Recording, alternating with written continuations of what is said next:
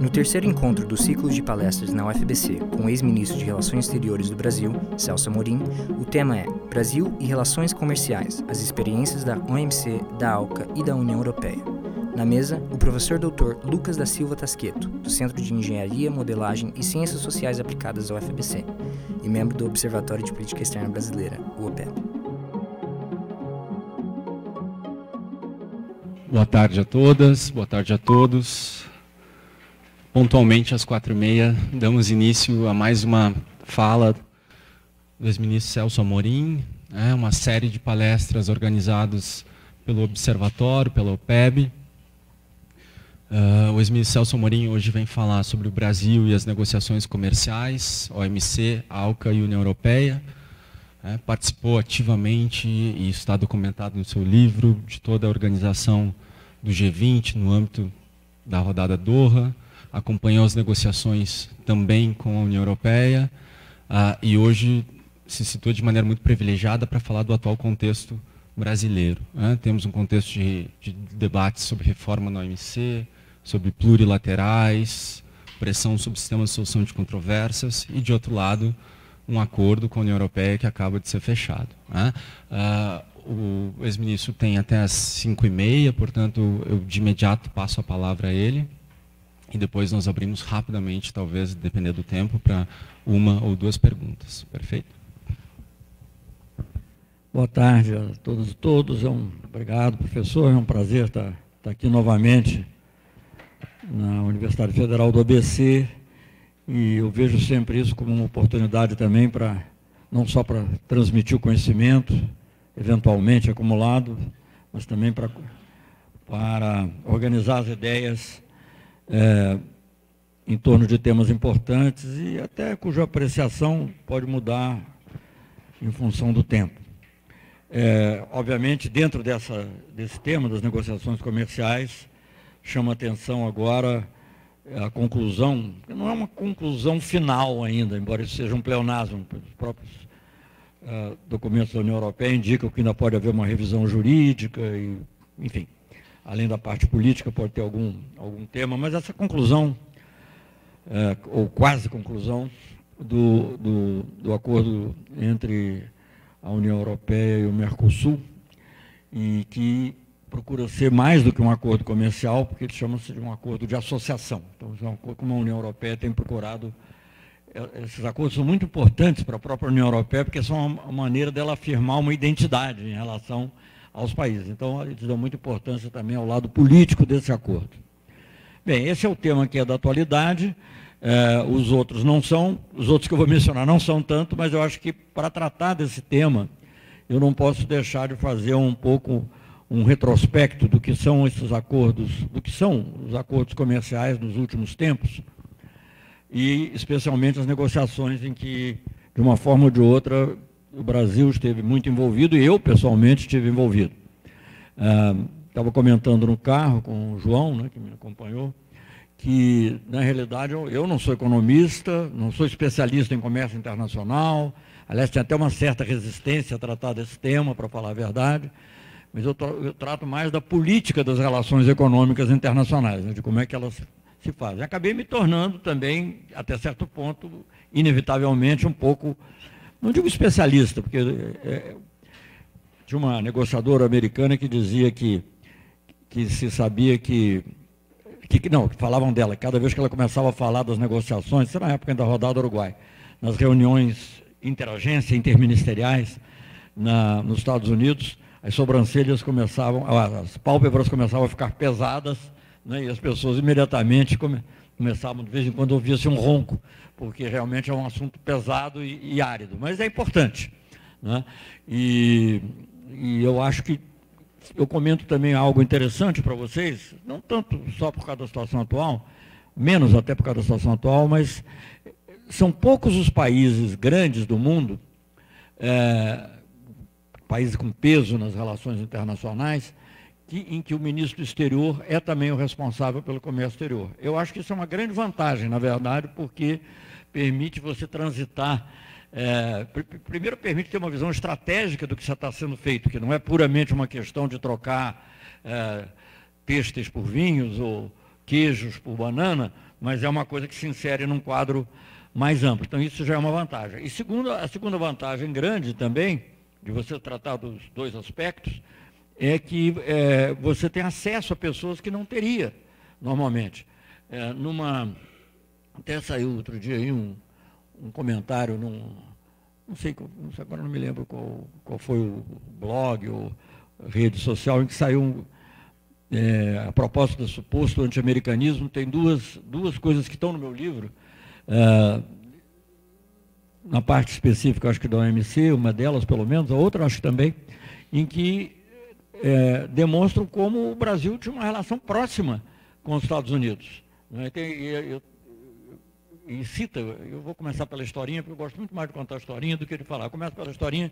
Uma das últimas vezes que eu, como ministro do exterior, vi o presidente dos Estados Unidos, o Bush. Né? O Lula tinha uma relação muito, muito cordial com o Bush, apesar das divergências em temas como Iraque, em temas como Cuba, temas como Irã, né? ou outros. Venezuela, mas, mesmo Venezuela também, mas enfim. Mas tinha uma relação muito cordial. Então, ali na, na o Brasil, tradicionalmente, é o primeiro país a falar na Assembleia Geral da ONU. Isso é uma tradição é, que vem de longa data. E os Estados Unidos é o segundo. Por que, que os Estados Unidos é o segundo? Porque convém mais aos Estados Unidos, obviamente, ser o segundo, por causa do horário na costa, devido aos fusos horários, ele atinge mais o conjunto. Não é porque o Brasil é mais importante. Mas a tradição de ser o Brasil é interessante. Eu mesmo não sei qual é a direita origem, embora tenha sido embaixador na ONU, já ouvi várias especulações uma especulação é de que, como o Brasil não conseguiu, conseguiu ser membro permanente, era uma forma de consolo. A outra era simplesmente que o Oswaldo Aranha foi um dos primeiros, e aí então já no ano seguinte não sabia quem colocar. Então, não, bota o Brasil, que já foi da vez passada. E as tradições se criam assim. E na época da Guerra Fria, ninguém queria falar com medo dos Estados Unidos, com medo da, da União Soviética, e o fato é que o Brasil ficou e até hoje é. Bom, só isso para explicar que eu estava ali na sala de espera, onde os presidentes, ou dependendo do caso, podem ser ministros também, mas em geral, ultimamente são presidentes, esperam para serem chamados ao pódio e falarem. E eu encontrei, eu tive ali, como o Lula era o primeiro, eu estava lá com ele, o Bush era o segundo, o Bush já estava na sala esperando também, ali para que o Lula falasse, em seguida ele falaria. E aquilo foi já em é, setembro de, de setembro de 2008, quando eu estou começando pelo fim, depois vou voltar. Em setembro de 2008, quando a, a, a, rodada de Doha já tinha entrado numa grande crise, né? a crise em julho de 2008. E, e, e aí eu fiz um comentário com isso que eu, foi isso que o jornalista pôs no, nesse blog aí. Não sei, agora eu não me lembro qual é o nome do blog. Ele, ele colocou o meu diálogo com o Bush, que eu falo lá rapidamente, falar, ah, presidente, pois é, seria tão importante que nós levássemos adiante, mas os Estados Unidos tinham que fazer uma concessão em matéria de subsídios agrícolas e tal. E aí o, o, o presidente Bush me respondeu, ah, é tudo sempre culpa do Bush. Ele estava um pouco nessa, acho que estava saindo já, já tinha dito a mesma coisa sobre o meio ambiente, numa conferência que eu tinha assistido, mas era o G8. E aí disse, não, é tudo culpa do Bush. Eu falei, não, mas não é culpa do Bush, eu queria que seja mérito do Bush, terminar a rodada, e para que a rodada seja a rodada Bush como houve a rodada Kennedy. Uma das rodadas de negociação comercial famosas lá atrás era a rodada Kennedy. Eu não disse isso para não provocar, né? Mas poderíamos ter a rodada Bush, então não é. Enfim, o, jornalista fala isso para mostrar como a relação era cordial, mesmo, mesmo assim. Mas, enfim, voltando a. Então, eu estou dizendo isso porque o fato de eu acompanhar, por exemplo, o presidente Lula em conversas de natureza política me dava um acesso também para falar de temas econômicos que normalmente um, um negociador comercial não tem. Né? Então, e, e acho que países com peso do Brasil, nenhum. Assim, aproximadamente do peso do Brasil, você teria a Argentina, que também o ministro exterior é, é, em tese, pelo menos, encarregado das relações comerciais, e poucos outros. Mas, enfim, tudo isso para dizer que é política das relações econômicas internacionais, e tudo que eu vou dizer tem a ver com a política das relações econômicas internacionais, não apenas com o aspecto econômico-comercial estrito senso. Mas, começando então pelo voltando aqui para o começo. A era desses acordos comerciais, de natureza bilateral birregional, pegando o exemplo da, desse da União Europeia com o Mercosul, para pegar um deles, é no final, final dos anos 80, início dos anos 90, que isso fica muito marcado. Como é que eram as relações comerciais até então? Tudo isso eu estou dizendo com muito cuidado, certamente você não pergunta, ah, mas professor, professor não, que eu não sou professor aqui, mas ministro, embaixador, Celso, e aí, tal caso, eu falei, ah, tal caso é uma exceção, eu vou concordar. Mas, enfim, na realidade, as regras comerciais básicas internacionais eram regras multilaterais, eram as regras do GATT. O GATT é o acordo, chama sigla em inglês para o Acordo Geral de Comércio e Tarifas, que foi criado na esteira é, da, da, não lá, mas na esteira da conferência de Bretton Woods havia a ideia de basicamente você ter uma regulamentação financeira, que é a FMI, né, questões de balanço de pagamentos, etc. Uma outra instituição para investimento e crescimento econômico, que era o Banco Mundial, que na realidade inicialmente não era Banco Mundial, era Banco de Reconstrução. Em grande parte foi a diplomacia latino-americana na época que conseguiu que fosse Banco de Reconstrução e Desenvolvimento. Mas enfim, então tinha um banco e tinha outra organização que ia lidar com o comércio e que também originalmente era para se chamar Organização Mundial Internacional, internacional acho, de Comércio e Emprego, porque Uh, isso estava muito. A, a, ideia de que, digamos, o protecionismo tinha uh, prejudicado muitas economias e, no fundo, te, teria sido uma das razões, da, se não a principal, uma das razões, uma das, um dos fatores que levaram à, à Segunda Guerra Mundial estava muito presente. Então, o emprego estava muito ligado à liberalização do comércio, principalmente entre os próprios países desenvolvidos. Então, o, órgão que cuidava disso era o GATT. Esse acordo começou -se a negociar. Os americanos, desde o início, mostraram, embora eles próprios tenham participado ativamente de toda essa construção, que não iam aceitar regras eh, relativas ao emprego. Então, na realidade, ficou valendo uma parte introdutória do conjunto do acordo, que era a parte específica sobre tarifas e, e tarifas e comércio. Eh, General Agreement on Trades and Tariffs que foi assinado, acho que em 47 ou 48, não sei direito, eu sou sempre impreciso nessas coisas, tem que ver, e, e, e, que, e, que, foi posto em vigor provisoriamente. O próprio governo, o próprio Estado americano não, não ratificou o acordo. Ele foi posto em vigor provisoriamente e assim existiu durante 48 até a criação do OMC, 40 anos praticamente. Né? Bem, então ele era o que regulava. E o que, que ele tratava? Ele tratava do que ele basicamente dizia. Era tarifas e comércio. Não tratava, porque hoje quando você vê acordo, ah, acordo de, livre comércio, é livre comércio? Não, mas é sobre investimento, é sobre serviços, sobre propriedade intelectual, eles são muito mais amplos. Alguns têm cláusulas trabalhistas, outros não têm, mas enfim, eles são muito mais amplos. Mas o GATT, antigo, que era o que regulava é, basicamente o comércio global, era, é, é, era um acordo, o Brasil é mesmo fundador, era, era sobre cotas, tarifas, medidas que você poderia adotar provisoriamente ou não, em função de algum fator, era sobre isso. Então, porque é um acordo relativamente pequeno, são poucos artigos, sei lá, 20 e poucos artigos, não chega a 30 artigos, e, e depois tinha, de tempos em tempos havia uma rodada de negociação. E a rodada de negociação, o que, que era? Não era para mudar o GATT. A rodada de negociação era para se negociarem os produtos. Então, ah, vamos incluir tal produto, vamos incluir tal produto. E assim foi indo. Eu mencionei até a passant que teve a rodada Kennedy, na época que o Kennedy era presidente dos Estados Unidos.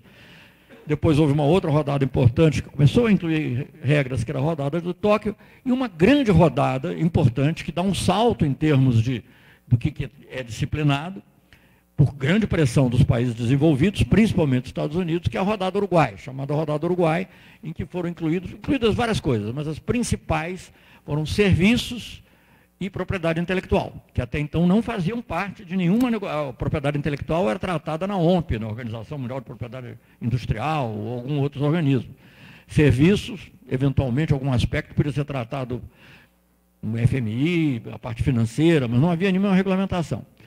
E é, nessa época, devido ao grande desenvolvimento das indústrias de alta tecnologia, que entravam como serviço, e o grande desenvolvimento também da indústria farmacêutica mundial, esses temas entram na negociação, também do audiovisual, que, enfim, tudo isso tem um peso muito grande e por isso ela, houve esse alargamento. Países como o Brasil, a Índia, a própria Argentina, até certo ponto, e alguns outros, resistiram muito a, essa, a esse alargamento, mas acabou sendo inevitável, Se alguém tiver alguma pergunta, eu posso falar, mas eu não vou. Isso, essas rodadas sempre são muito demoradas. É, a rodada Uruguai, eu acho que foi lançada, se eu não me engano, em 86 e só foi concluída em 2000 não, é, em 86 foi concluída em 94, no Acordo de Marrakech. Então esse era um padrão básico, o anterior que estou falando. E é, nessa época não há grandes acordos bilaterais. Há sim acordos, digamos, dentro de uma mesma região, com economias se não exatamente iguais, mas pelo menos mais ou menos equivalentes. O principal foi, obviamente, o acordo, que inicialmente é o mercado comum europeu, depois evolui para a comunidade europeia, depois evoluiu para a União, União Europeia. Mas é o mercado comum europeu criado em 58. Né? Já tem, tudo tem um antecedente, eu não vou citar tudo, porque senão não acaba. Mas, enfim, então isso era um acordo, mas eram entre economias equivalentes. Quando começa, tem dois, são dois modelos. Um modelo é o modelo é, do que veio a ser anos mais tarde a União Europeia, naquela época era o mercado comum europeu, que era um acordo. Qual é a diferença principal, para dizer uma coisa? Uma coisa, é o fato de ter uma tarifa externa comum. A, União, a comunidade europeia, desde o início, era uma união aduaneira. Enfim, não é que ela foi desde o primeiro dia, mas ela foi programada para ser uma união aduaneira, como o Mercosul tá, é programado também para ser uma união aduaneira. Países que eram de índole mais, na época se diria, mais livre, livre que queriam evitar, digamos, engessar muito as suas negociações comerciais, fizeram um outro acordo. Era o EFTA. Né? A, liga, a, sigla em português ninguém mais nem lembra, era a ELC, mas mesmo o EFTA ninguém sabe o que, que é, que era European Free Trade Association, que o país principal era a Inglaterra, tinha países escandinavos, Suíça, acho que a Áustria também no início era parte do EFTA que era realmente só livre comércio, sem a pretensão de ter uma tarifa externa comum. Então, esses eram os acordos. No final, é, nesse período final dos anos 80, é que começam a surgir acordos bilaterais, digamos, assimétricos. Porque esses primeiros, mesmo dentro da União Europeia, Alemanha e França, tem sempre uma discussão. Se você pegar os livros da época, você vai ver que ah, a França vai ser colonizada pela indústria alemã, nós vamos ser. Enfim, tem sempre uma discussão, mas havia uma razoável semelhança das economias de, em, em, nível de desenvolvimento. Depois a Inglaterra, depois desse período inicial, a própria Inglaterra entra também para o mercado comum europeu, então você tem Itália, França, Inglaterra, países de dimensão semelhante, países menores, mas mais ou menos todos os países com razoável grau de desenvolvimento. É, eu posso estar errado, Justamente, por isso que eu digo, não pode ter haver um caso. E sem falar, digamos, das, do, das relações que sejam herança das relações coloniais, que em geral esses acordos são acordos diferentes, de natureza preferencial, sobretudo entre, Euro, entre os países europeus e as colônias. Mas o primeiro acordo, digamos assim, que envolve, de livre comércio, que envolve um país rico e um país em desenvolvimento, o primeiro acordo para valer importante é, é, é o acordo com o México, México-Estados Unidos. Começa com um acordo TLC, como eles chamam, né? Tratado de Livre Comércio, né? em espanhol, eles sempre chamam de, não chamam de acordo, chamam de Tratado de Livre Comércio, e que acabou resultando no NAFTA, com, porque ao mesmo tempo os Estados Unidos estavam fazendo um acordo com o Canadá, e eles juntaram e foram para o NAFTA. Então, isso já tinha, começava a ter uma repercussão na nossa região. Veja bem, agora eu estou falando, depois desse período todo, no início dos anos 90, há uma forte uma forte prevalência do que na época poderia ser chamado de neoliberalismo. Eu acho que já era o neoliberalismo, em parte por influência das políticas econômicas na Europa, da Thatcher, nos Estados Unidos com Reagan, e o consenso de Washington. Então a ideia era que você tinha que liberalizar o comércio. Havia três palavras mágicas que, que eram defendidas, digamos, pela, pelos economistas liberais da época, que era é, privatização, desregulamentação e liberalização. Eram as três palavras mágicas, se você pegar livros ou artigos mesmo na Gazeta Mercantil, Valor Econômico, não tinha na época. Na Gazeta Mercantil, você procurar alguma coisa, vai aparecer sempre essas três palavras, e quem não fosse a favor da privatização, da liberalização e da desregulamentação, na verdade, era uma pessoa que eles chamavam de dinossauros, eram as pessoas que estavam voltadas para o passado. Enfim, então nessa época surge a ideia também, estou re, reduzindo muito aqui, surge a ideia do, do NAFTA, começa a se concretizar já. Tinha havido antes uma tentativa, que até tenho um artigo meu sobre isso, num outro livrinho, que era, foi na época ainda do, do Bush Pai, que foi uma coisa chamada Iniciativa para as Américas. Eu não vou falar porque isso não, não se desenvolveu, mas na época é, Enterprise for the Americas, né? na época do Bush Senior, pai do, Bush, do outro Bush que eu estava falando antes. E, é, então, nessa época surge o NAFTA e começa a se falar na possibilidade de expansão do NAFTA. Né? Uh, e, e, começa a ver, e aí surge então a ideia da ALCA, pela primeira vez, né? nessa época, eu não sei quando é que ela foi pela primeira vez, vez falada, mas ela toma corpo, antes mesmo de ser assinada, ela toma corpo como ideia política em 94. 93, 94. E dentro desse contexto, curiosamente, é também o contexto em que o Mercosul começou a se desenvolver.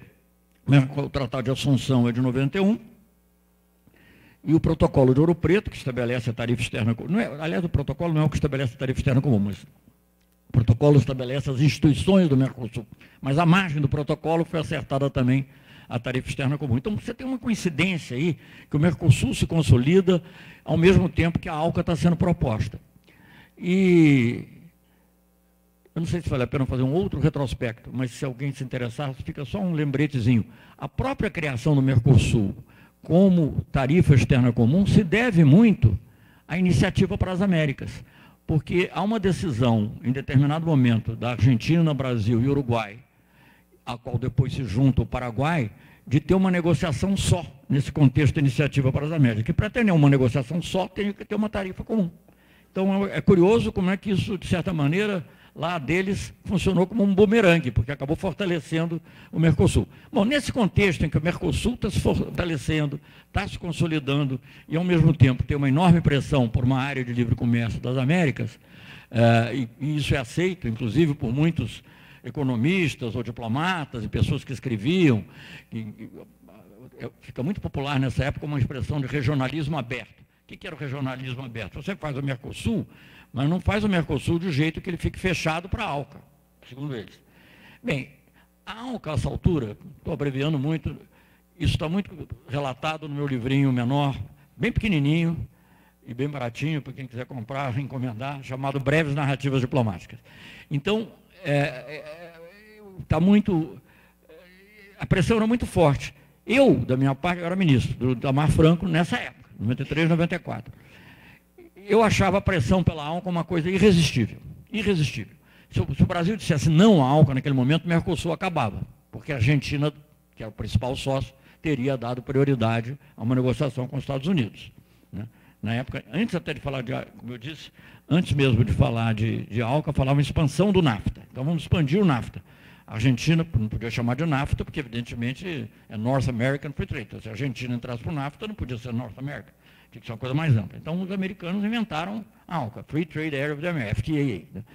E, então, mas a minha leitura, por isso que eu digo, é, é um pouco política e, não só econômica, era que a pressão seria irresistível. Irresistível. Eu tive várias conversas, e, e inclusive, em um certo momento, a Argentina foi muito contra a tarifa externa comum. Engraçado que isso depois mudou. Depois, na época, por exemplo, do, do Temer aqui no Brasil, o, o ou a crítica que faziam Lula era o contrário. O Brasil é que queria ter, mas a Argentina queria ter liberdade para negociar com os Estados Unidos. Então, não ter tarifa externa comum. Falei, olha, não tiver tarifa externa comum, não adianta, não vale a pena. Então, é melhor não, não insistir. Então, vamos, vamos cada um por si, etc. E tal. Então, para manter o Mercosul, era inevitável aceitar a, a, a ideia da ALCA. Então, o que, que o Brasil, na época, fez? Aí eu vou falar duas coisinhas para ficar rápido, em termos de política. Uma, isso é governo Itamar Franco, relembrando pouco depois do governo Collor, que era ultraliberal, mas durante o qual foi assinado o Tratado de Assunção. Também tem que fazer esse mérito. É, o que que, é, o que que, o que que duas coisas. Uma, nós queríamos jogar com prazo. O tempo é uma coisa fundamental na diplomacia e na política. E, então, é, nós dissemos, bom, tudo bem, então não tem jeito, vai ter que ser feita a ALCA, mas vai ser daqui a 10 anos. A gente vai, não é começar daqui a, daqui a 10 anos a gente terá a conclusão do acordo. Houve uma pressão enorme para que fosse, eu relato isso no livro também, houve uma pressão enorme para que fosse cinco anos, e nós batemos o pé e dissemos dez anos. No momento que o, meu secretário-geral, até na época, estava negociando, disse, oh, Celso, a pressão está muito forte, será que a gente não pode fazer um, um compromisso aí, com conciliação, fazer sete anos e meio? Eu falei, não, dez anos. Bati o pé, já tinha o Itamar tinha apoiado, então ficamos nos dez anos, e jamais poderia imaginar que dez anos depois o Lula seria presidente e eu voltaria, muito menos poderia imaginar que eu voltaria a ser ministro das Relações Exteriores. Para mim, a minha carreira de ministro tinha acabado ali, eu ia voltar a ser embaixador, que era minha, eu era de profissão, e pronto. Né? Coincidiu que foi dessa maneira.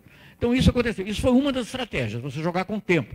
Também teve outros fatores, tentar incluir temas do nosso interesse, tipo agricultura, tipo transferência de tecnologia, mas era mais para você ter uma espécie de bode na sala para resistir a certas pressões do que propriamente conseguir. Talvez a agricultura a gente pudesse conseguir. Transferência de tecnologia eu sabia que os americanos não iam aceitar nunca. Eu dizia sempre que aquilo era decidido por empresas privadas.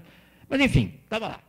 Se você for ler os termos iniciais do lançamento da, da, da ALCA, que foi em Miami, em, em 94, ela tem essas, essas ressalvas todas e esses pontos. Bom, outra coisa que nos ocorreu, na época, não só a mim, ocorreu a outras pessoas, era, digamos, você tentar equilibrar. Já que a liberalização era inevitável, já que você já estava trabalhando, aliás, o próprio governo Collor tinha uma, uma liberalização quase automática.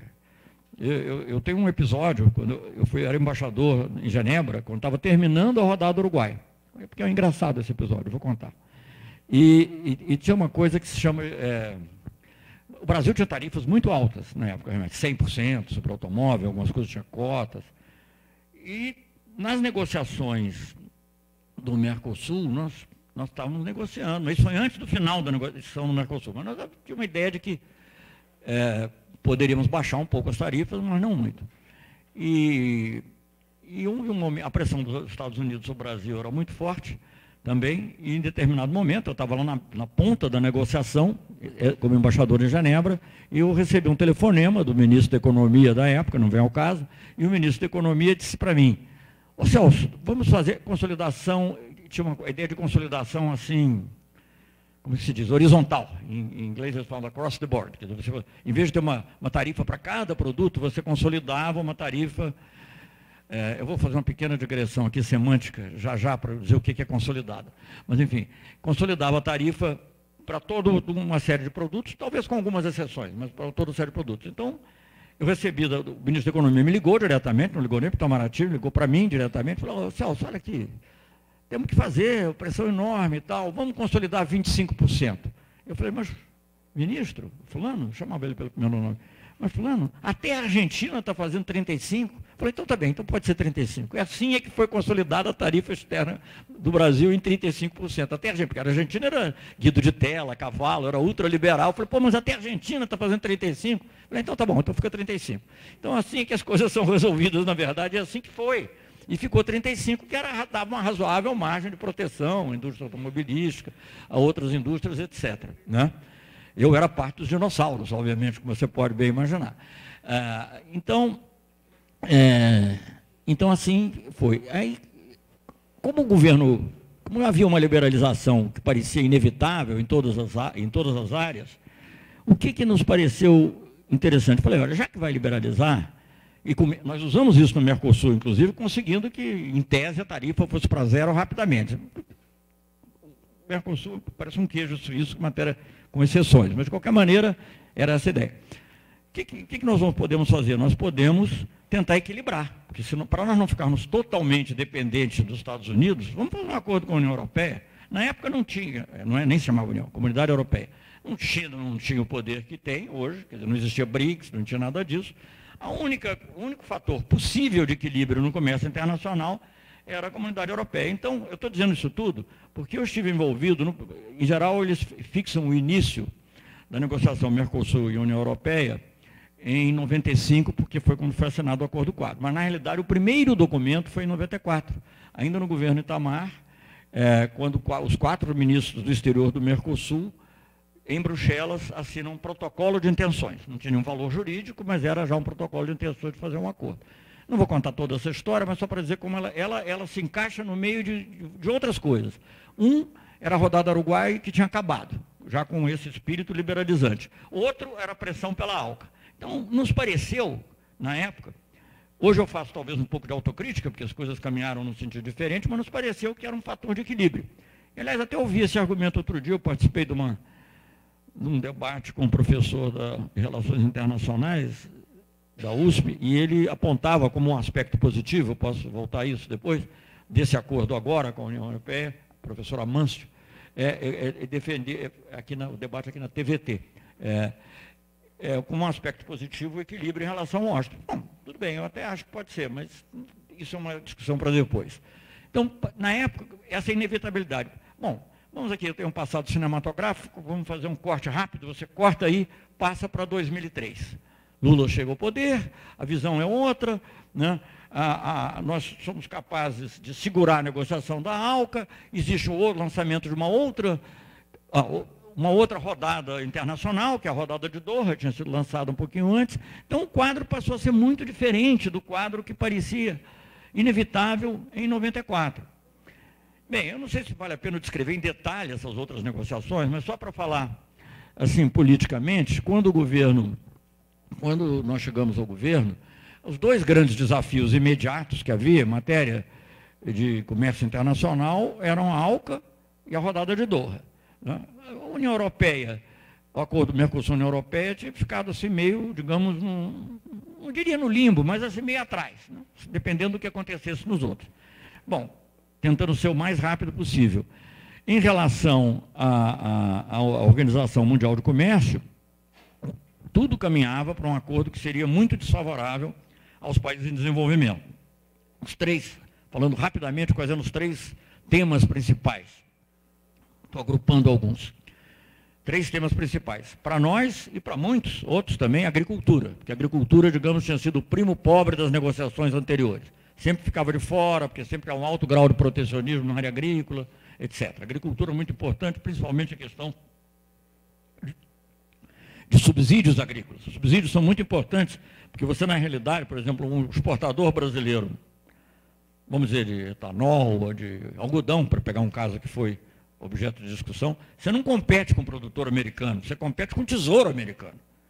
Então é muito difícil.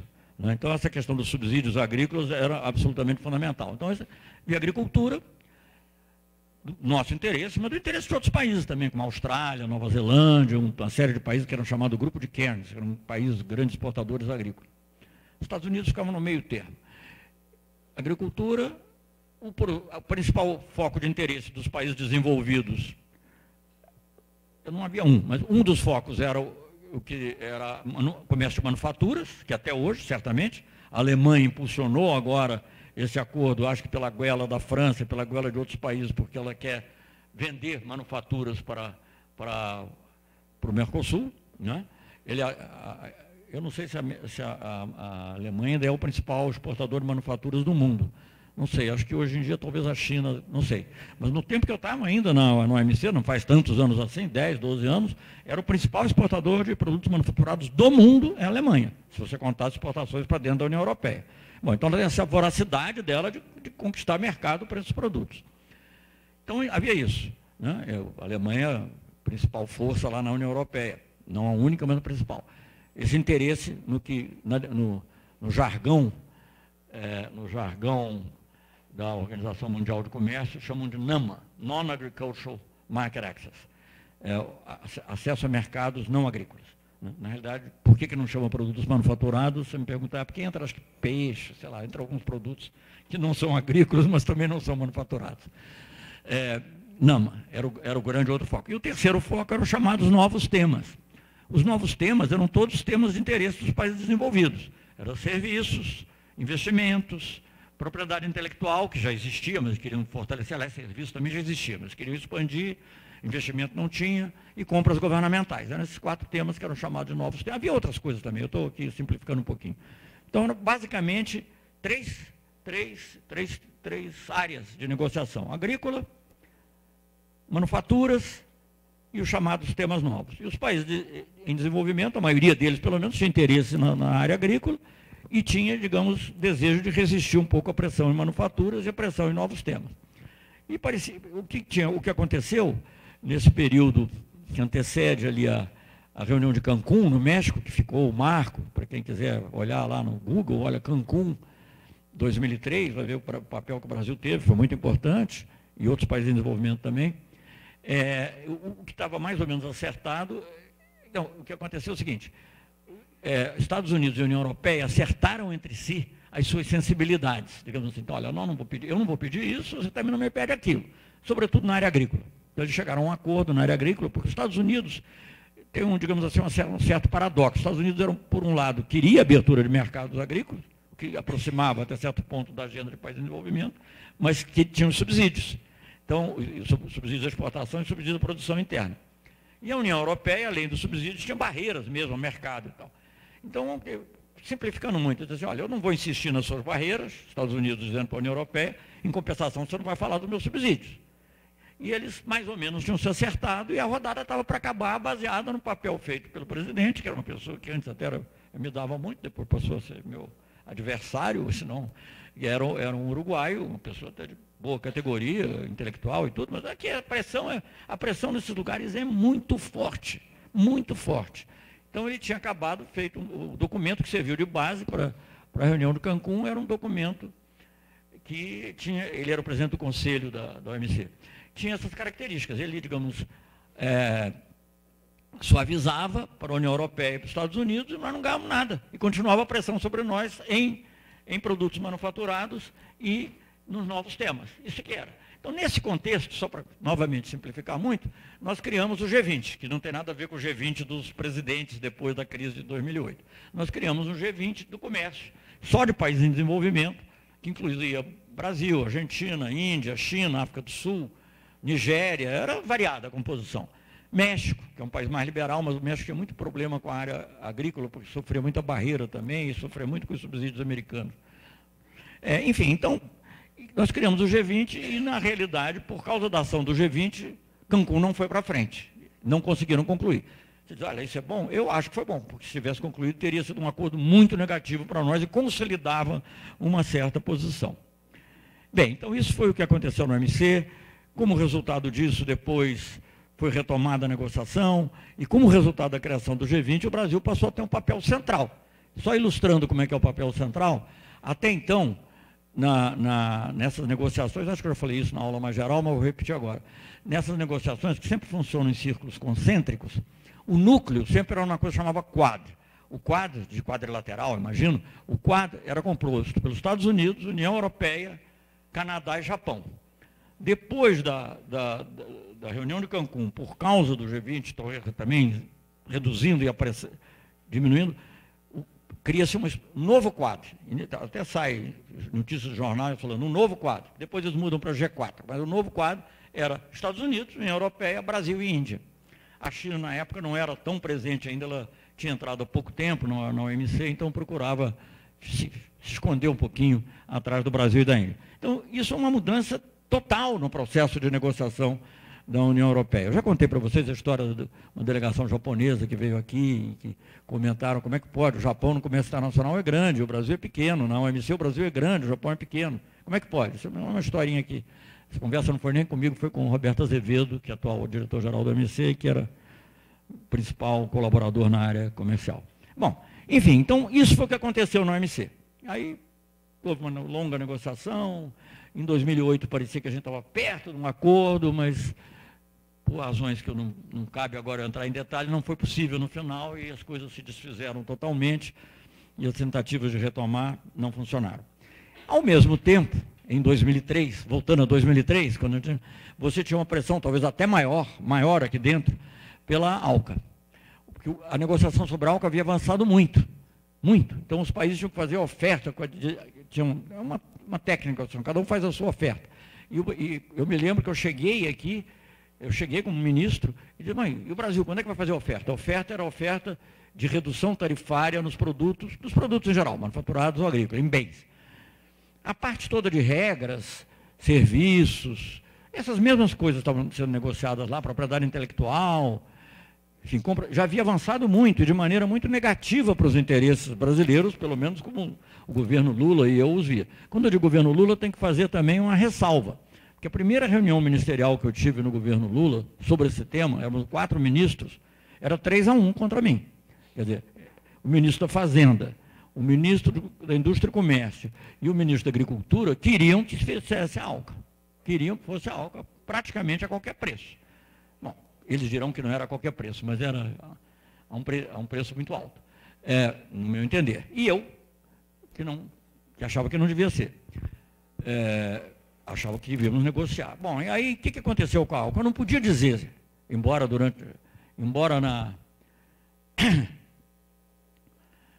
digamos, no período que antecedeu, tenha havido muita, também muita gente que tenha combatido vivamente a Alca, inclusive veio a ser meu secretário-geral, Samuel Pinheiro Guimarães, de maneira muito ativa em 2002, ao longo de 2002, mas a pressão era uma coisa assim imensa, era enorme. Então, se eu dissesse, pelo menos era a minha visão, se eu dissesse, se o presidente Lula, primeiro eu tinha conseguido o apoio do presidente Lula, né? E se eu dissesse, olha, nós vamos parar a ALCA, eu acho que o ministro do exterior, quem quer que fosse, não durava dois ou três meses. Então nós tínhamos que, digamos, ter uma. Então não, eu não posso dizer que eu sou contra, eu vou querer renegociar, eu vou querer negociar algumas coisas e renegociar outras. Né? A primeira coisa que eu fiz foi a primeira batalha. Eu até me tornei amigo com jornalistas que me escrevem. Hoje em dia é aquele surdo, como tal Itamaraty e tal, não sei o quê, mas na época eu levava pancada, porque tinha que fazer oferta. E o governo anterior já tinha assumido o compromisso de fazer oferta num prazo que resultava ser 45 dias depois da posse do novo governo, do governo do Lula. Eu falei, eu não vou fazer oferta. Mas como não vai fazer oferta? Não, não vou fazer oferta. Porque eu, eu não sei se o governo anterior consultou o empresariado, mas eu quero consultar o empresariado, mas eu quero consultar também os sindicatos, quero falar, só dizer consultar o sindicato já causava horror para, digamos, as pessoas que estavam mais diretamente envolvidas na negociação. E não era pouco, estou falando coisas assim de leve, porque houve coisas muito mais pesadas, teve coisas que saíram no Wikileaks, de funcionários de outros ministérios que foram à embaixada americana pedir para os Estados Unidos fazer pressão sobre o Brasil, para o Brasil negociar na ALCA, não, não é brincadeira, foi uma coisa assim pesada. Mas, felizmente, eu tive o apoio do presidente, e aí nós pudemos trabalhar nesse sentido, que era, não era dizer não direto à ALCA, mas era digamos, trabalhar de uma maneira que permitisse uma redefinição de algumas coisas. Vou abreviar muito também, porque nós inicialmente não tínhamos nem apoio do Mercosul para isso. Porque a Argentina queria, de qualquer jeito, o Uruguai queria, o Uruguai tem uma economia pequena, o Paraguai também, né, e a Argentina, que era o sócio mais pesado, estava ainda, eh, embora fosse já o governo do áudio e tal, mas os negociadores estavam muito querendo. Então, eu até fiz uma coisa que só falo isso, que é um pouco tática negociadora também. A minha primeira visita, como sói acontecer, com os ministros do exterior, foi à Argentina. Eu fui à Argentina e cheguei lá, eu falei, olha, eu vou começar com a entrevista de imprensa. Normalmente você faz no final. Por que, que eu fiz? Porque ao falar na entrevista de imprensa, digamos assim, como tem um ditado em inglês, eu queimei meus barcos. Então eu disse assim, olha, o Brasil quer apoiar muito o Mercosul, está pronto a fazer até concessões no âmbito do Mercosul, mas quer uma posição unida em relação à ALCA. Tem que ter uma não vai, uma, não vai ter uma coisa sem a outra. Aí quando eu fui conversar com os argentinos, falei, ah, desculpe, mas já falei, é isso aí, então não vou mais mudar. E assim, bem ou mal, aos pouquinhos, fomos indo, fomos chegando mais ou menos na mesma posição. Nós também fizemos concessões aí, sobretudo os outros. Aí, é, detalhe, que é difícil dizer, por exemplo, lista de exceções, inclui tal produto, tá bom, inclui. Não vamos brincar, no, dentro do Mercosul. Então, com isso, Aí restava um embate com os Estados Unidos, o Brasil era que basicamente conduzia, embora tivesse os outros ali, e nós conseguimos é, uma rediscussão de tal ordem, vocês vão ler no livro, se quiserem ler, eu falei, nós vamos fazer uma negociação em três trilhos. O negociador americano era o Bob Zelick, que tinha sido chamado de sub do sub pelo, pelo Lula, porque disse, ah, o Brasil não quer negociar ninguém, pode negociar com a Antártica. E o Lula deu essa rebatida ainda antes da, antes da posse. E, e, e, ele aceitou essa negociação três trilhos, a ideia de três trilhos qual era? Os temas que sejam normativos de maneira global, vamos deixar para a OMC. É um trilho que, na realidade, não, não existia dentro da ALCA. Os temas que forem é, normativos, mas são muito específicos de comércio, do tipo regras de origem e tal, vamos discutir no âmbito ALCA. E os temas que são estritamente de concessões, vamos discutir bilateralmente. Quer dizer, não Brasil e Estados Unidos, não Mercosul e Estados Unidos. Vamos dizer e mais ou menos aceitou isso, na prática. Ele não disse nunca que aceitou, mas a negociação começou a transcorrer dessa maneira. E nós chegamos a, a, a Miami, que era o que estava marcado para ser uma, uma, uma, reunião importante, ministerial, em novembro, no meio, no meio de várias reuniões de vários tipos, mas a ministerial, outubro, novembro de 2003, e chegou-se a um papel, um, um documento que mais ou menos encaminhava nesse sentido, tinha muito o que conversar ainda, mas ficaram dois ou três fios de novelo soltos. Né?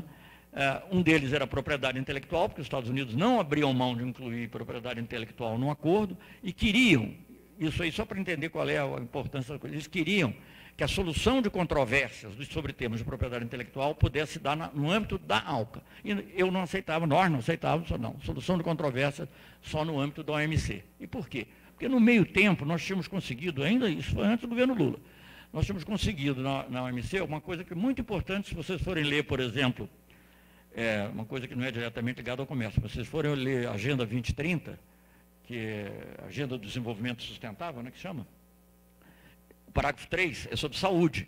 Aí tem um determinado ponto que ele fala, ah, saúde, tem que fazer isso. E aí diz assim, é, sobre a questão do comércio, respeitadas as flexibilidades previstas na declaração de Doha sobre tríplice saúde. Tríplice propriedade intelectual na, na sigla em inglês. Então, nós, nós sabíamos, os Estados Unidos tinham tentado já uma ação contra o Brasil na OMC e não tinham conseguido levar adiante. Não conseguiram. Na ALCA eles teriam muito mais força, porque na, na OMC você tem um equilíbrio. Quando as pessoas ah, o Brasil tem mania do multilateral. Não é mania. É que no multilateral você tem Índia, tem China, tem os países africanos, que individualmente podem ser fracos, mas quando estão em conjunto, tem peso, tem o conjunto, tem a América do Sul. Na América do Sul você teria na ALCA também. Na ALCA você só tinha a América do Sul e no começo, olha, eu vou lhe dizer, era, não sei quantos países tem na América Latina como um todo, mas era 25 a 1. Era o Brasil, 26 a 1. Né? Aos poucos aquilo foi mudando um pouquinho e nós colocamos. Quando chegamos a esse ponto, o que aconteceu também, abreviando muito, é que os Estados Unidos se desinteressaram. Então, na realidade, a gente diz, ah, Mar del Plata que terminou a ALCA. Sim, Mar del Plata a Conferência de Mar del Plata, em 2005, foi onde foi colocada a lápide na ALCA. Mas a ALCA já tinha parado. Eu estou falando uma coisa que não é dita por mim, nem é uma interpretação minha. Isso me foi dito pelo próprio Bob Zelig, com quem eu mantive relação muito cordial. Depois a gente brigava ali, né? mas tinha uma relação pessoal muito cordial. Como entre dois técnicos de futebol. Terminou o jogo, se abraçam. Então, durante o jogo, fica xingando o juiz, etc. Dá uma canelada nele, então, mas depois termina o jogo, a gente se encontrou e, e, e, em janeiro de 2005, ele, ele, ele, ele me disse, olha, os Estados Unidos não tem mais interesse na ALCA. Porque do jeito que está, vocês tiraram o que nos interessava, a propriedade intelectual não vai avançar, serviço não tem o que a gente quer, não sei o quê, então eles se desinteressaram. Então, na realidade, a ALCA já estava morta. Ela só não estava morta oficialmente. E politicamente, acho que era considerada uma derrota para o Bush, embora tivesse sido lançado na época do Clinton, dizer que tinha terminado a ALCA. Tanto que nós não insistimos, nós, Brasil, não insistimos em dizer que tinha acabado. Isso realmente foi mais a Venezuela e já na época a Argentina. Mas não tinha mais negociação. Então essas duas negociações dominaram o começo do, do governo Lula. A outra negociação que sobrava, das grandes negociações, era com a União Europeia. E no início, bom, o que, que essa coisa do MC, eu preciso dizer uma coisa. Então, logo depois de Cancún,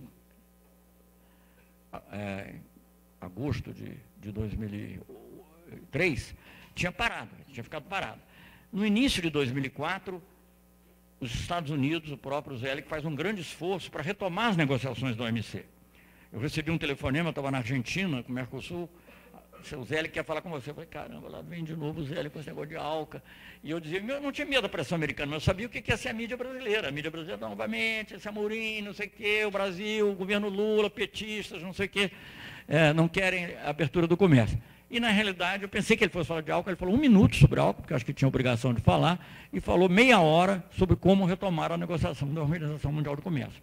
E aí, depois nisso, envolve, já, provavelmente já tinha falado com o comissário europeu, que era o Pascal Lamy, e foi falando com outros. Eu estou resumindo muito, mas sei, eu sei, que em meados de 2004, mais ou menos as negociações da OMC retomam naquele formato que eu disse, com prevalência desses quatro países, às vezes com Austrália e Japão também tendo uma participação maior, e claro, de vez em quando tinha uma negociação de mais países. Enfim, é, só para dizer um marco, assim, para vocês depois olharem em algum lugar, uma coisa importante que ocorre é no final de 2005, a reunião de Hong Kong, porque é a primeira vez que se estabelece que os subsídios agrícolas à exportação seriam eliminados e com data certa. Só, só vou dizer isso, porque depois isso também ficou meio paralisado, depois foi retomado, etc. Mas, enfim, parecia que avançava. A União Europeia e Mercosul, a gente não sabia, sobretudo naquele início, final de 2003, início de 2004, nós não sabíamos bem para onde ia. o que para onde iria o OMC, nem o que para onde iria a ALCA. Então, parecia interessante retomar a conversa com a União Europeia, até porque se a ALCA voltasse, se a gente conseguisse uma negociação com a União Europeia em termos razoáveis, isso era um escudo para você dizer, não, vamos fazer a mesma coisa que os Estados Unidos, Mercosul e União Europeia na mesma base. E o que, que era, digamos, os termos razoáveis que eu achava? Era tirar esses chamados novos temas, tipo propriedade intelectual, é, tirar ou limitar, vamos dizer, né? porque não era sempre tirar. É, tirar ou limitar propriedade intelectual, serviços, investimentos, é, compras governamentais, falando apenas dos principais, e procurar uma negociação equilibrada entre os produtos que nos interessavam mais. Isso, nós conseguimos mais ou menos fazer disso a, a base de negociação. Mas quando uma negociação comercial não se faz só com conceitos, faz com números também. Né? Quando chegou na hora dos números, não havia acordo. Os europeus queriam demais da, da, da, de nós, do Mercosul, em termos de, de abertura, de abertura na área na área de manufaturas e ofereciam muito pouco na área agrícola. O resumo da ópera era esse. Então, o que aconteceu é que os próprios industriais brasileiros, ou empresários brasileiros, inclusive alguns da área agrícola, também ficaram com o pé atrás com o acordo. Não, não vale a pena. Vamos continuar tentando o OMC. Só por um outro parênteses também, dizer, porque a coisa que mais nos interessava no comércio de produtos agrícolas era a disciplina dos subsídios. Porque os subsídios é que tiram a, a, possibilidade de você atuar no mercado. Os grandes casos que a gente ganhou no OMC, que foi algodão e, e, e açúcar, foram um com os Estados Unidos, outro com a União Europeia, foi em torno dos subsídios. E, e, e, por razões que é difícil explicar em pouco tempo, mas se alguém perguntar, eu posso tentar dizer, os subsídios não dá para negociar no bilateral. Porque é como num filme de faroeste, quer dizer, você tem vários grupos. Não dá para dizer, você tira a arma, você tem um outro que vai continuar armado. Quer dizer, a União Europeia vai deixar de usar o subsídio e os Estados Unidos continuam a usar? Não pode. Então, só no multilateral que você consegue atuar nessa, nessas áreas de subsídios. Simplificando um pouquinho. Então, nós fizemos essa negociação, mas ela empacou. E ela ficou empacada. Empacada, e só para mim, voltando sempre lembrando que eu não estou falando só de relações comerciais, eu estou falando da política das relações comerciais. Nesse período, até 2008, entre 2004 e 2008, entre meados de 2004, quando empacou com a União Europeia, até 2008, o que que tem? grande ênfase no OMC. A mídia brasileira diz, ah, o Brasil está dando, só dá ênfase ao OMC. Aí, eu, como sou do Rio, né, eu sou paulista de Santos, mas eu morei no Rio. Então, eu assim, o Brasil e a torcida do Flamengo, porque é o Brasil, a União Europeia, os Estados Unidos, a Índia, a China, todo mundo quer o OMC. Ninguém está falando, os Estados Unidos não estão insistindo em álcool, a União Europeia não está insistindo num acordo bilateral, nada. Então, todo mundo pôs as esperanças maiores de uma melhoria no comércio internacional. Não sei se seria bom ou mal, isso é outro ju juízo que se pode fazer. Mas todos puseram as suas esperanças em, de uma melhoria no comércio internacional na Organização Mundial do Comércio. E até julho de 2008, parecia que isso era possível. Crise em crise, crise em crise, mas estava sempre, dava um avanço, dava um avanço, dava um avanço. Em julho de 2008, motivos diversos, eu acho principalmente pelo pela falta de determinação dos Estados Unidos, que era quem poderia liderar, e um pouquinho também pelo fechamento da Índia, a coisa desandou e, e, e não foi possível ir adiante. Nesse meio tempo, houve algumas tentativas de reviver a negociação com a União Europeia. Inicialmente, os europeus, quando foi substituído lá o, o, o comissário, porque o Pascal Lamy foi eleito para ser diretor-geral diretor-geral do OMC, aliás, ganhou do brasileiro, entre outros, ganhou do, ganhou do Uruguai, do brasileiro, o brasileiro era o embaixador Seixas Correia, que é o sogro do atual chanceler. Mas não, não, pode, não há culpa por associação, nem num sentido nem no outro. Mas, enfim, o embaixador Seixas Correia era um bom embaixador. Pensava diferente de mim em muitas coisas, um homem muito mais conservador, mas era um embaixador competente e racional. Racional. Não irracional, racional e por quem eu tinha muito respeito, apresentamos até como candidato, perdeu, porque a União Europeia tinha um poder mais do que nós, aquela história, você perde uma, ganha na seguinte, né? Como Ulisses Guimarães perdeu, depois veio a democratização. Então, nós perdemos em 2000, sei lá quanto, mas na sucessão do Lamy, nós ganhamos. Roberto Azevedo foi eleito.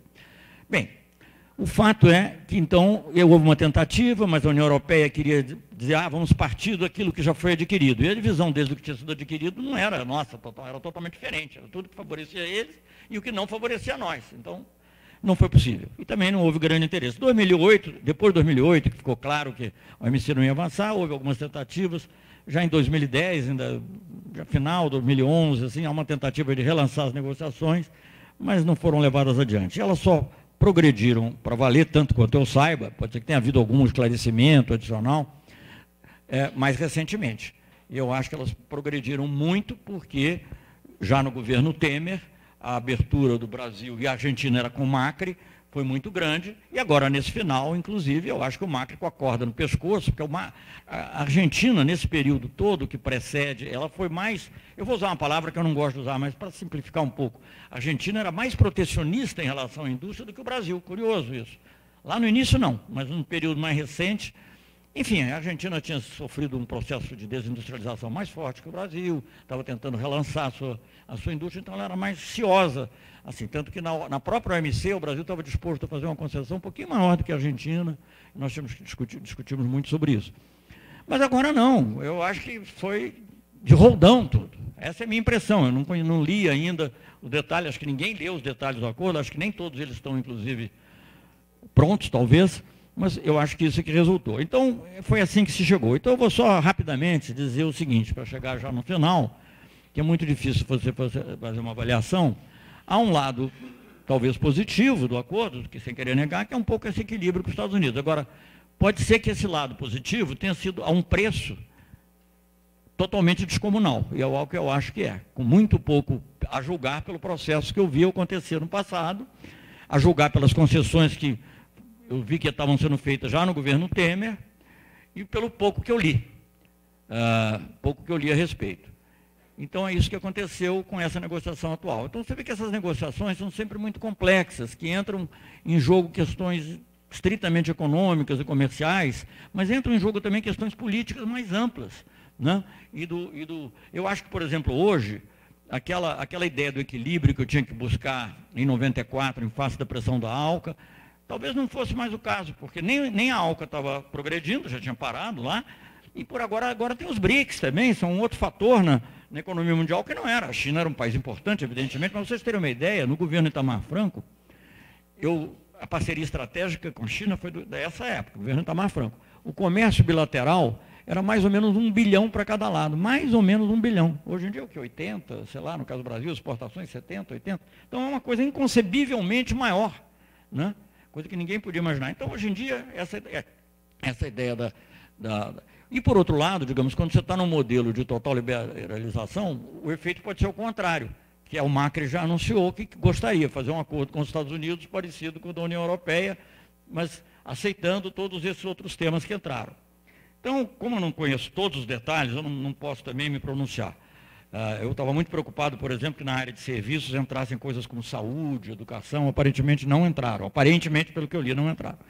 Mas Sempre tem outras Por exemplo, propriedade intelectual, o texto distribuído pelo Itamaraty diz assim, o texto de propriedade intelectual segue, em geral, as regras do OMC. Mas não estou preocupado com em geral, estou preocupado com em particular. Então, não sei, não, não, faz uma referência específica, por exemplo, à declaração de Doha sobre tripes e medicamentos, que aqui permite, por motivos de saúde, você quebrar a patente.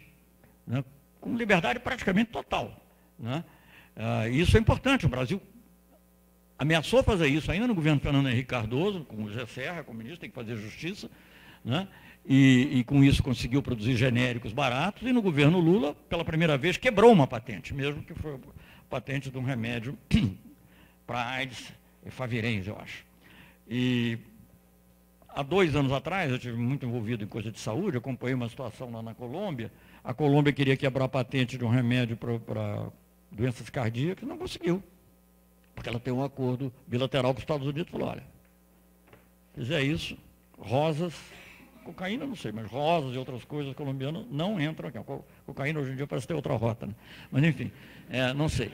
É, é enfim, então, é, é, é, sei lá, produtos lá que a Colômbia exporta, ela produz algumas coisas interessantes assim também de manufatura e tal.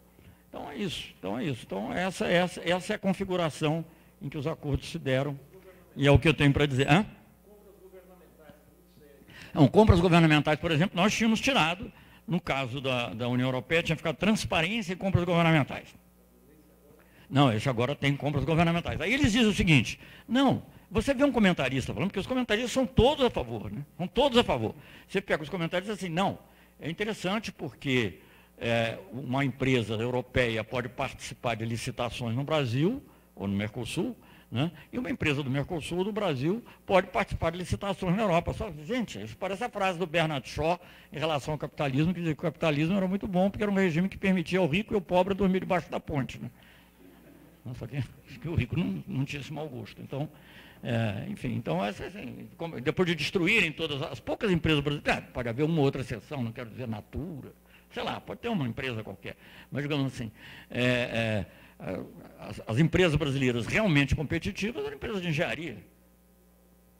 Estão aí falidas, ou despediram mais de 100 mil pessoas, né, foram devidamente destruídas nesse processo da Lava Jato. Então, aquilo em que a gente poderia, era uma área em que a gente realmente poderia ter um interesse. Por exemplo, a Espanha é altamente, todo mundo fala de protecionismo no Brasil. A Espanha é país que eu gosto muito, não estou falando mal da Espanha não, mas a Espanha é altamente protecionista em matéria de serviços de engenharia. Muitas empresas têm ligação, inclusive, com a Casa Real. Não estou dizendo que seja ligação ilícita, mas tem ligação, simpatia, vamos dizer assim, da Casa Real. Então é quase impossível você entrar. E elas entravam aqui já, estou falando lá, ainda apesar. Então, quer dizer, qual é o sentido que faz essa reciprocidade? Nenhuma. Então, o que eu acho é que por exemplo, a indústria naval brasileira só se desenvolveu recentemente, embora com grande parte com investimento estrangeiro, mas que sempre com reflexos no, no emprego e tal, por causa das compras da Petrobras. Só, não sei se foi o único fator, mas 90% foi isso. E isso só é possível porque você não tem um acordo de compras governamentais amplo. Talvez você pudesse ter um restrito, mas aí já é o detalhe do detalhe. Então, é, a mesma coisa se aplica a outros serviços, você, é, você poder regulamentar, por exemplo, eu citava sempre um exemplo, o, México, por exemplo, não sei que cidade foi que tentou fazer uma regulamentação, da, regulamentação ambiental, inclusive, em relação à água, e foi processado dentro do NAFTA, não sei se ganhou ou perdeu, mas o simples fato de ter sido processado, porque, ao mudar as regras, ele diminuiu a expectativa de lucro da empresa que tinha investido tornou mais cara, mais onerosa uh, o tratamento da água. Então, quer dizer, quando você está falando desses temas, como serviços, propriedade intelectual, compras governamentais, investimentos, você não está falando só de produtos que estão sendo trocados, você está falando de como a economia é organizada. Como você pode ter uma economia que defenda os interesses do país ou da região. Então é isso, mais ou menos. Em suma, para voltar ao acordo, é, eu acho que você pode ver um ponto positivo e provavelmente nove negativos. O outro ponto positivo que as pessoas, algumas pessoas falam, esse professor falou, eu acho que o professor falou de boa fé, aliás, não fazendo nenhuma crítica, não, tive muita simpatia por ele. Ele disse, não, assim o Brasil vai ser obrigado a respeitar as regras do clima. Bom, tudo bem, gente, mas vem cá, você precisa que alguém esteja com um revólver no seu, no, na sua cabeça para você respeitar os direitos humanos né, o revólver, no caso, quer dizer, você precisa disso? Não devia precisar. Então, então esse lado também.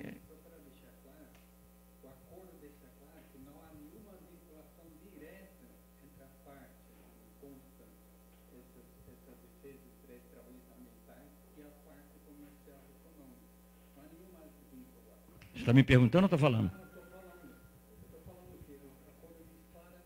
Ah tem uma vinculação, mas não há vinculação. Não há vinculação. A parte política da defesa de direitos trabalhistas, ambientais, não está vinculado ao comércio. Não, ele tem mecanismo é, de resolução de disputa, a parte, muito bonito, com participação da sociedade civil, dos sindicatos, mas que ao final resulta em nada. Então não há nenhuma vinculação com a parte comercial. Muito bem, mais uma razão então para ficar cético em relação ao acordo. Muito bem, gente, é isso. Obrigado, então.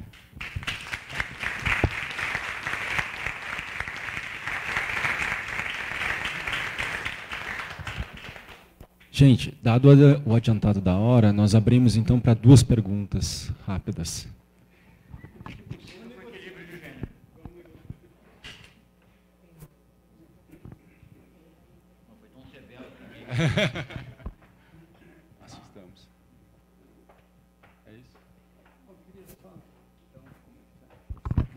Bom, obrigado, achei muito, muito interessantes.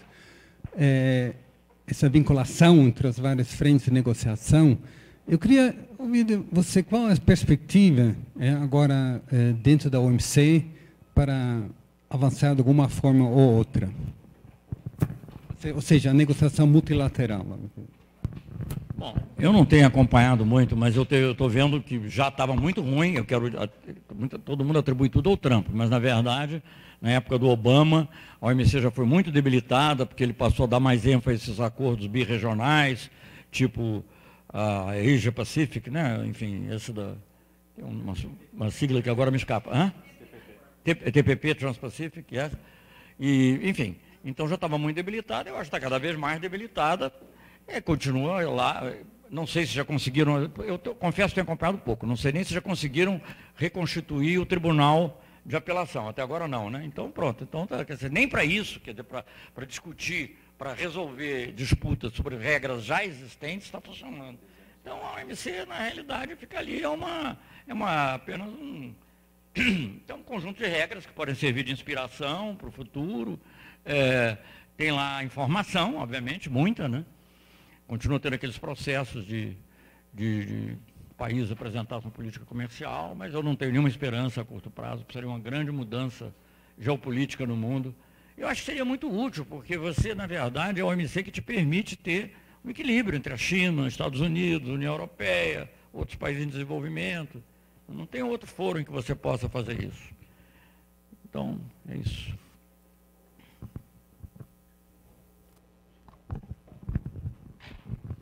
Oi, boa tarde. Meu nome é Carolina, sou estudante de RI daqui da, da UFABC. É, a minha pergunta tem a ver com a OCDE. Eu queria saber é, a sua opinião sobre o que o Brasil tem a ganhar ou a perder é, abrindo mão do status de país em desenvolvimento na OMC para tentar pleitear um, um lugar na OCDE. Olha, eu acho que não tem nada a ganhar. É, é como você ser pobre e entrar para um clube de rico. As regras todas são feitas para os ricos. Né? Então, você tem, é, volta aquela história, você tem direito a atracar seu iate lá, tudo bem, você tem iate? Não, não tem iate. É, você tem direito a pousar seu avião particular lá, você tem avião particular? Não, não tem direito a... Então, na realidade, você está aceitando as regras que foram criadas entre os países mais ricos, né? Sem que, sem que tenha nada a rigor em troca. Você tem talvez mais acesso, um pouco mais de acesso à informação, mas o Brasil já era, já era, já tinha uma relação, digamos assim, tinha, tinha uns países assim, tinha uma relação estratégica com o Brasil era o deles. Nenhum outro, membro, nenhum outro país dos BRICS, por exemplo, é membro do CDE, o que ilustra que são regras que não são fáceis de ser seguidas. Né? Elas não são regras como da OMC que, estejam sujeitas a uma retaliação, se você não cumprir. Mas a pressão dos pares é muito forte, é sempre muito forte. E eu, sinceramente, acho que o Brasil não tem, não tem nada, nada a ganhar. É como você, entrou para o Clube de Rico, pô, que legal, o cara é do Clube de Rico.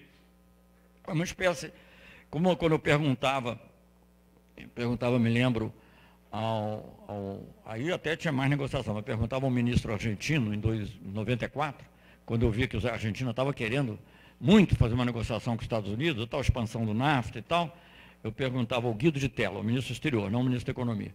Eu falei, mas o Guido, o que, vocês vão ganhar finalmente? Eu até entendo que o Brasil exporta manufaturas, e o, o, clima é diferente, então nós temos produtos um pouco diferentes dos Estados Unidos. Vocês são, inclusive, competitivos em quase tudo, um com o outro. Então, o que você vai ganhar? Não, é um selo de qualidade. Então, o selo de qualidade tem um preço muito caro. Você entra para o CDE, então é membro do CDE, teórico. Ninguém, sabe? Gente, você acha que algum país se tornou desenvolvido de uma hora para outra porque entrou para uma organização internacional? Não. Então eu acho que você vai sofrer uma série de limitações em termos de política industrial, política tecnológica, política de compras governamentais. Não é mesmo que não tenha uma regra obrigatória, mas é a recomendação. Então você vai lá numa reunião, se reúnem, não sei quantos membros são hoje em dia OCDE, mas se reúnem 48 países, vamos dizer, e você é o único que não tem aquela regra, fica aquela pressão moral fortíssima. Aí o embaixador que está lá recebe, a gente tem que mudar isso, porque eu estou sozinho aqui, não sei o que e tal. Enfim, isso é caricatura, mas na prática é assim que as coisas se passam. Então, na verdade, eu acho que o Brasil não tem nada a ganhar, é a, é a busca de um selo de qualidade que é totalmente dispensável. O Brasil, durante anos e anos e anos, foi o país em desenvolvimento que recebeu o maior investimento estrangeiro talvez com exceção da China, sem ser da OCDE. E, aliás, o outro que recebeu mais que a gente era a China, que também não é da OCDE. Então, não é ser da OCDE, é investimento estrangeiro, não estou nem falando da política industrial interna, nem nada. Então, sabe, eu acho que isso é uma coisa totalmente. É, é uma coisa de fachada e que tem obrigações sérias, se não obrigações, pelo menos em presunção de seguir certas políticas muito sérias que são difíceis para nós. Eu, sinceramente, não vejo. Sem falar naquilo que você já mencionou, que a presunção também é que o país que é membro da OCDE não vai se valer das. Aliás, o nosso o presidente, melhor dizendo, Bolsonaro, ele já declarou de antemão, antes até que a OCDE dissesse, né, que o Brasil não pretende se valer das cláusulas de de tratamento diferenciado na, na OMC, que o Brasil se beneficia hoje. Qualquer, qualquer negociação que haja na OMC, você vai ter um tratamento diferenciado. Ou a, ou a exigência será menor, ou o prazo será maior, enfim. E, e, você, sendo membro da OCDE, é mais difícil você dizer. Aliás, como ele, já, ele próprio já disse que não quer, ele, o Brasil quer fingir que é rico. Então, tudo bem. É isso. Tá bom, foram duas perguntas.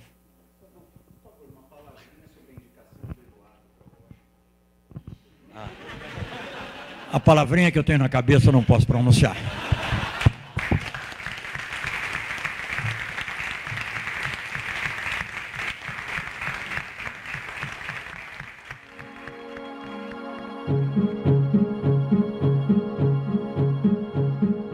O ciclo de palestras com o ex-ministro Celso Amorim na UFBC é organizado pelo Observatório de Política Externa Brasileira, com apoio do Instituto Tricontinental, da Fundação Friedrich Ebert, do Bacharelado em Relações Internacionais, do Centro Acadêmico de Relações Internacionais, da Pró-Reitoria de Extensão e Cultura e da Pró-Reitoria de Assuntos Comunitários e Políticas Afirmativas. Captação, edição e distribuição feitos pela Assessoria de Comunicação e Imprensa da UFBC. Locução por João Victor Dalla Pola. Trilha musical Peace Settling, de Poddington Bear, setembro de 2019.